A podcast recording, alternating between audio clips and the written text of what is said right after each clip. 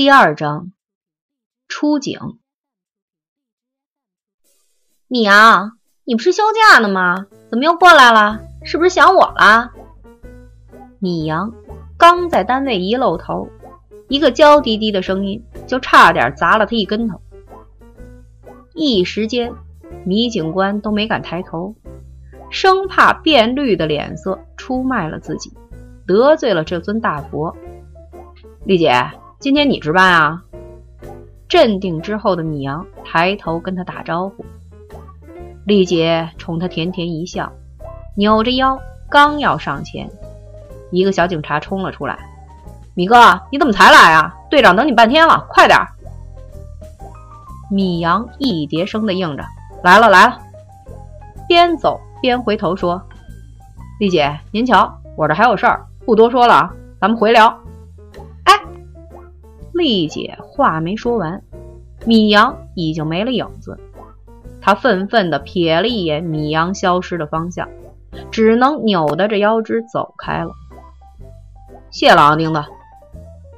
进了办公室的米阳长出一口气，一屁股坐在了凳子上。那个叫钉子的小警察龇牙一乐：“客气了啊，助人为快乐之本，晚上请我吃一顿就行。”米阳一翻白眼儿：“怎么你这快乐还收费啊？”“没办法，生活所迫呀。咱就一小警察，为了尽早攒钱买房，完成娶媳妇生孩子的大业，平时只能省吃俭用，紧着点自己了。”说完，钉子长叹了一声，特无奈的样子。米阳一边在饮水机那儿接水，一边拿眼翻吃他。你呀，这叫紧自己呀！你这紧我了吧？老是榨我油水，我琢磨着你那娶媳妇钱里得有十分之一是我贡献呢。怎么着？你那媳妇儿是不是也得匀我十分之一啊？旁边几个正喝茶看报纸的同事顿时都哈哈笑了起来。钉子脸一红，操你小子，过河就拆桥，下次再被娇滴滴堵住，哥们儿可不管你了。他这么一说，米阳顿时也笑不出来了。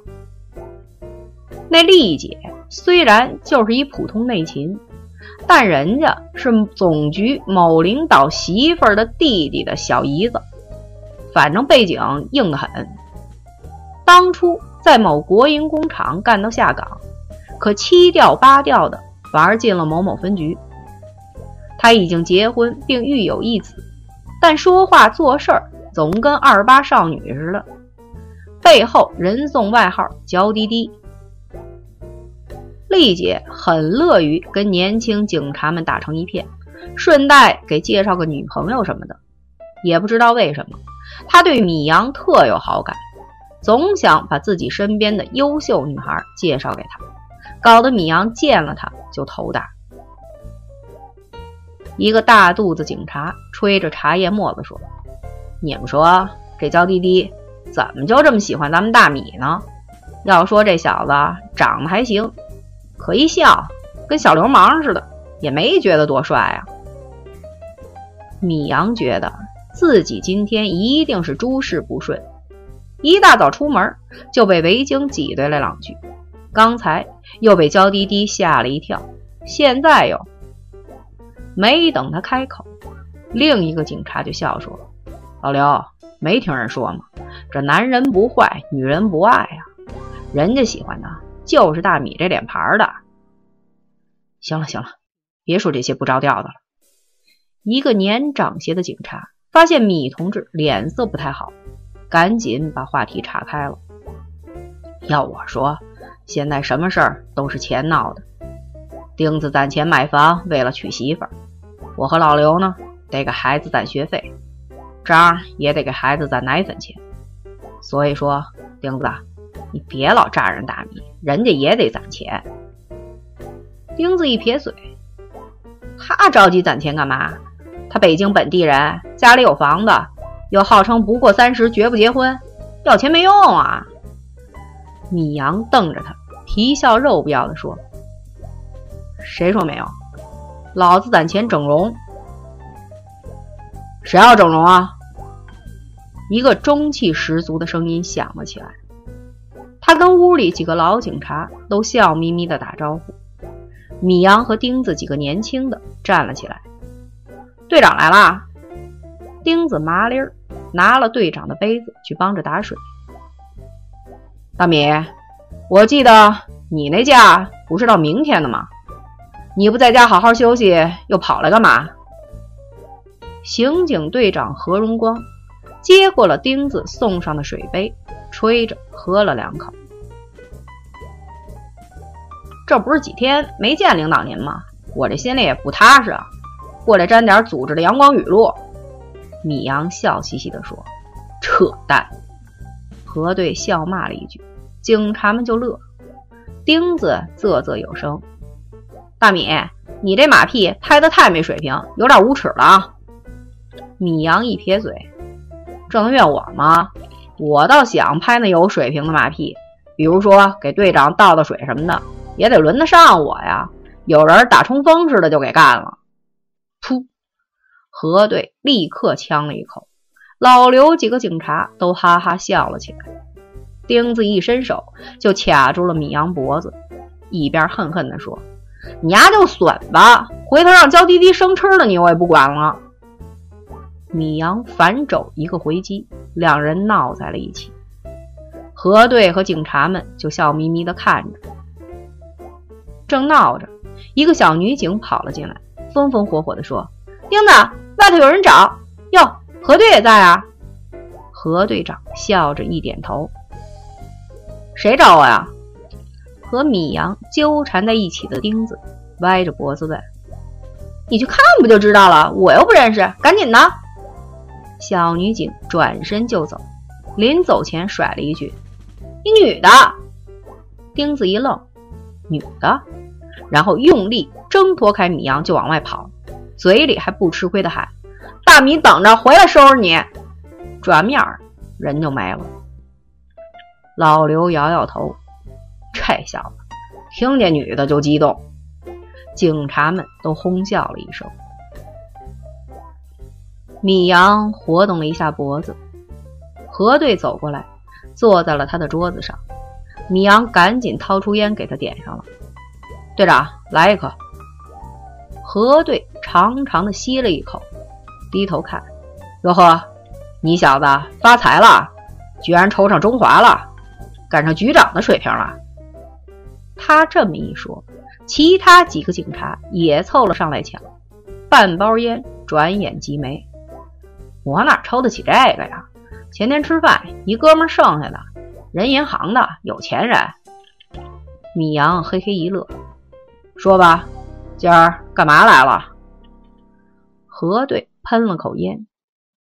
米阳一挠头，是副队说上次的报告有点问题，让我过来一趟。何队扬了扬眉头。哦，他没多说什么。警察们趁着难得的空闲，开始闲聊八卦，从加班补助少算了十块钱。说到老婆单位某科长又养一蜜，这聊着呢，办公室门突然被人推开了。米阳来了没？磨磨蹭蹭的，搞什么鬼？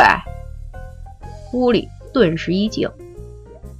这个大嗓门的男人关上门，回身一抬头，就看见了何队。哟，队长，局长不是找你吗？怎么回来了？谈完了？啊，完了。何队言简意赅，然后笑问：“老杨，三二零的结案报告出什么问题了？我怎么不知道啊？”副队长杨大伟扫了一眼米阳，赶紧笑说：“没什么大事儿，就是政务报告有点不规范，牛局给撅回来了。我叫大米过来看看，这部分是他写的。”哎呦，我操！他话没说完，就被身后猛然打开的门板。碰到了后脑，警帽也被拍歪了。嗤！警察们全部低头抹脸假咳嗽。钉子则站在门口，一个立定后道：“队长等，副队长。”哎，副队，你咋了？头疼病又犯了？看着钉子一脸无知加关心状，杨大伟气得只能干咽唾沫，脸憋得通红。我说：“大家伙们，开门都小心点，碰到人怎么算啊？合着不是自己家门就不爱护是吧？以后谁再踹门，我就踹他，听见没有？”何队一脸严肃地说，眼里却闪过一抹笑意。钉子这才恍然大悟似的，跑去跟杨大伟道歉，还很狗腿的想帮他揉揉后脑勺什么的。去去去！吃了哑巴亏的杨大伟挥手把他轰到了一边。老刘他们赶紧给杨副队让座上水。钉子一脸委屈的往米阳那边走，经过何队身边的时候挨了一巴掌。臭小子！他轻声骂了一句。钉子吐了下舌头，看着何队走过去跟杨大伟说事儿。米阳嘴唇微动：“你故意的吧？没事得罪他干嘛？我在门口都听见了。操，活都是咱哥们干的，丫白饶一功劳，还为了点小事就找茬，欠收拾的。有老牛罩着就了不起了呀！”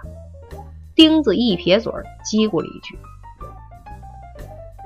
在刑侦二队，何队长是从基层一步一个脚印儿干上来的。”他业务扎实，为人正直肯干，所以手下这些警察都服他。副队长杨大伟的情况则不同，他是从部队转业过来的，直接就是副队长，对于刑侦没有什么经验。听说他在部队也是个后勤的干活。之所以能转业来公安局搞刑侦，除了娶了一个北京老婆，最主要的。是跟主管刑侦的牛副局长有着那么点子关系。按照钉子的说法，就是有关系不要紧，重要的是你得有能力。没能力就要懂得低调，非喜欢高调也行。那您走正途，要连正途都不肯走，非踩着别人的脸皮往上爬，还特小心眼儿，那不是找抽是什么？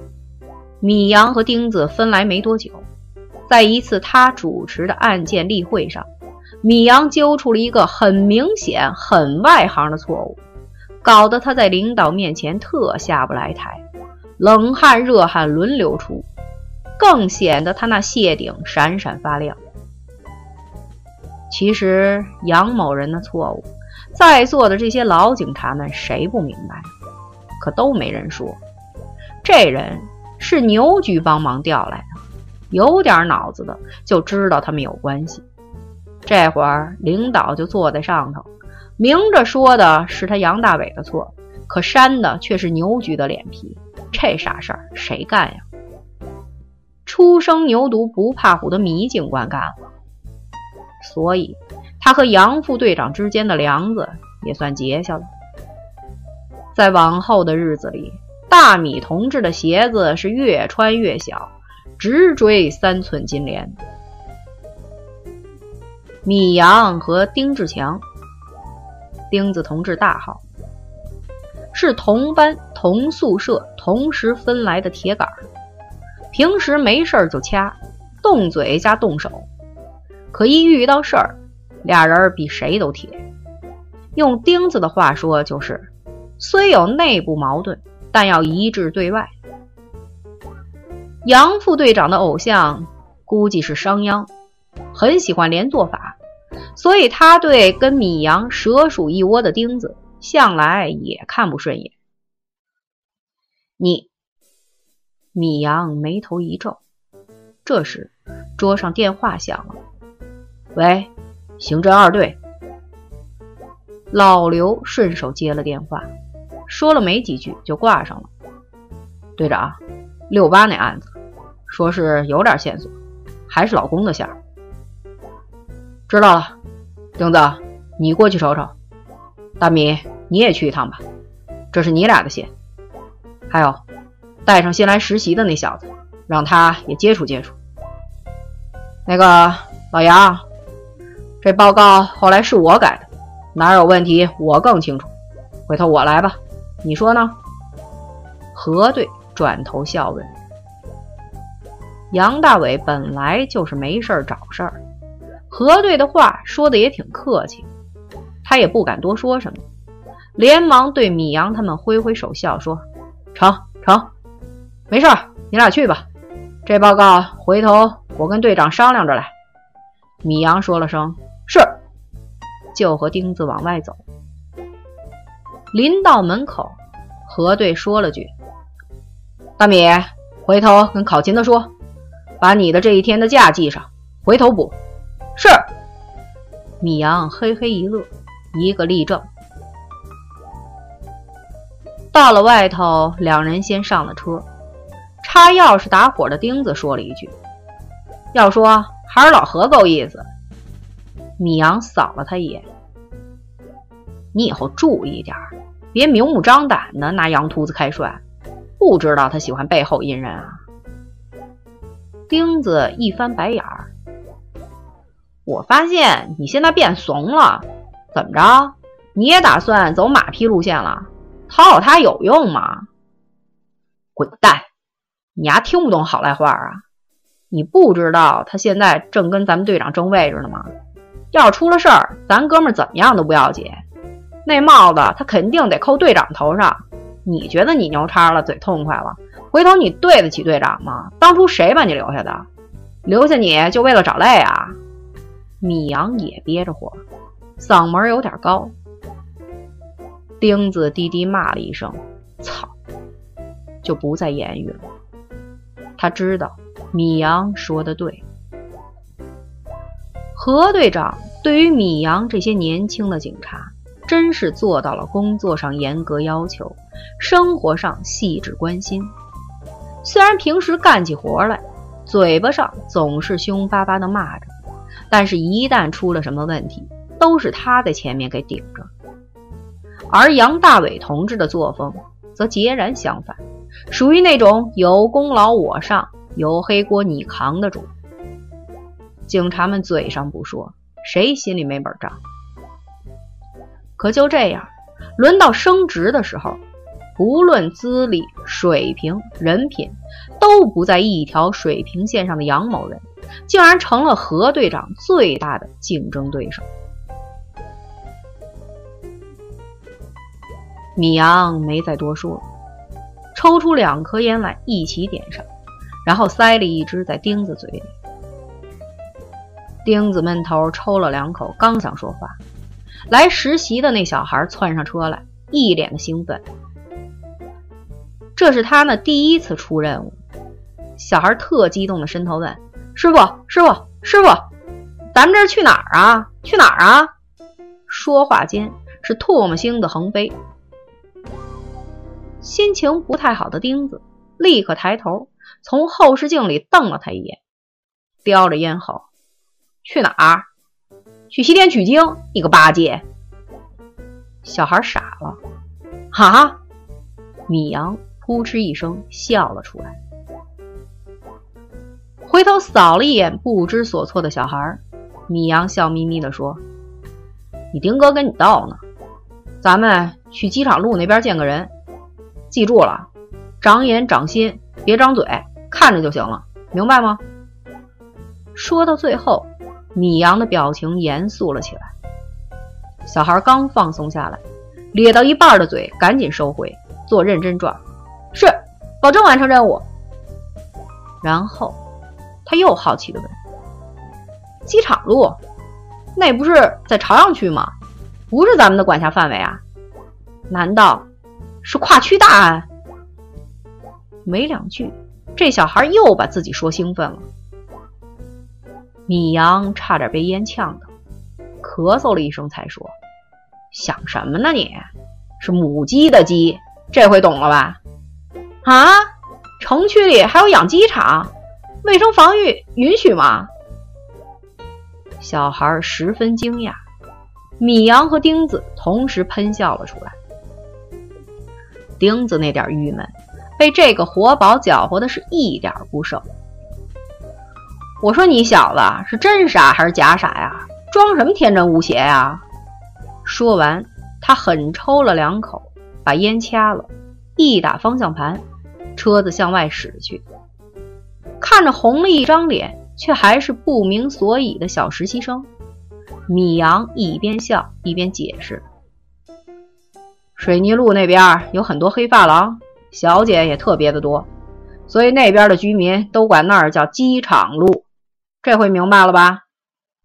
小警察这才恍然大悟，挠了挠头：“这群众的智慧可真够会整的。”然后又讨好的。跟钉子没话找话，丁哥，你真能逗，刚才说的跟真事儿似的。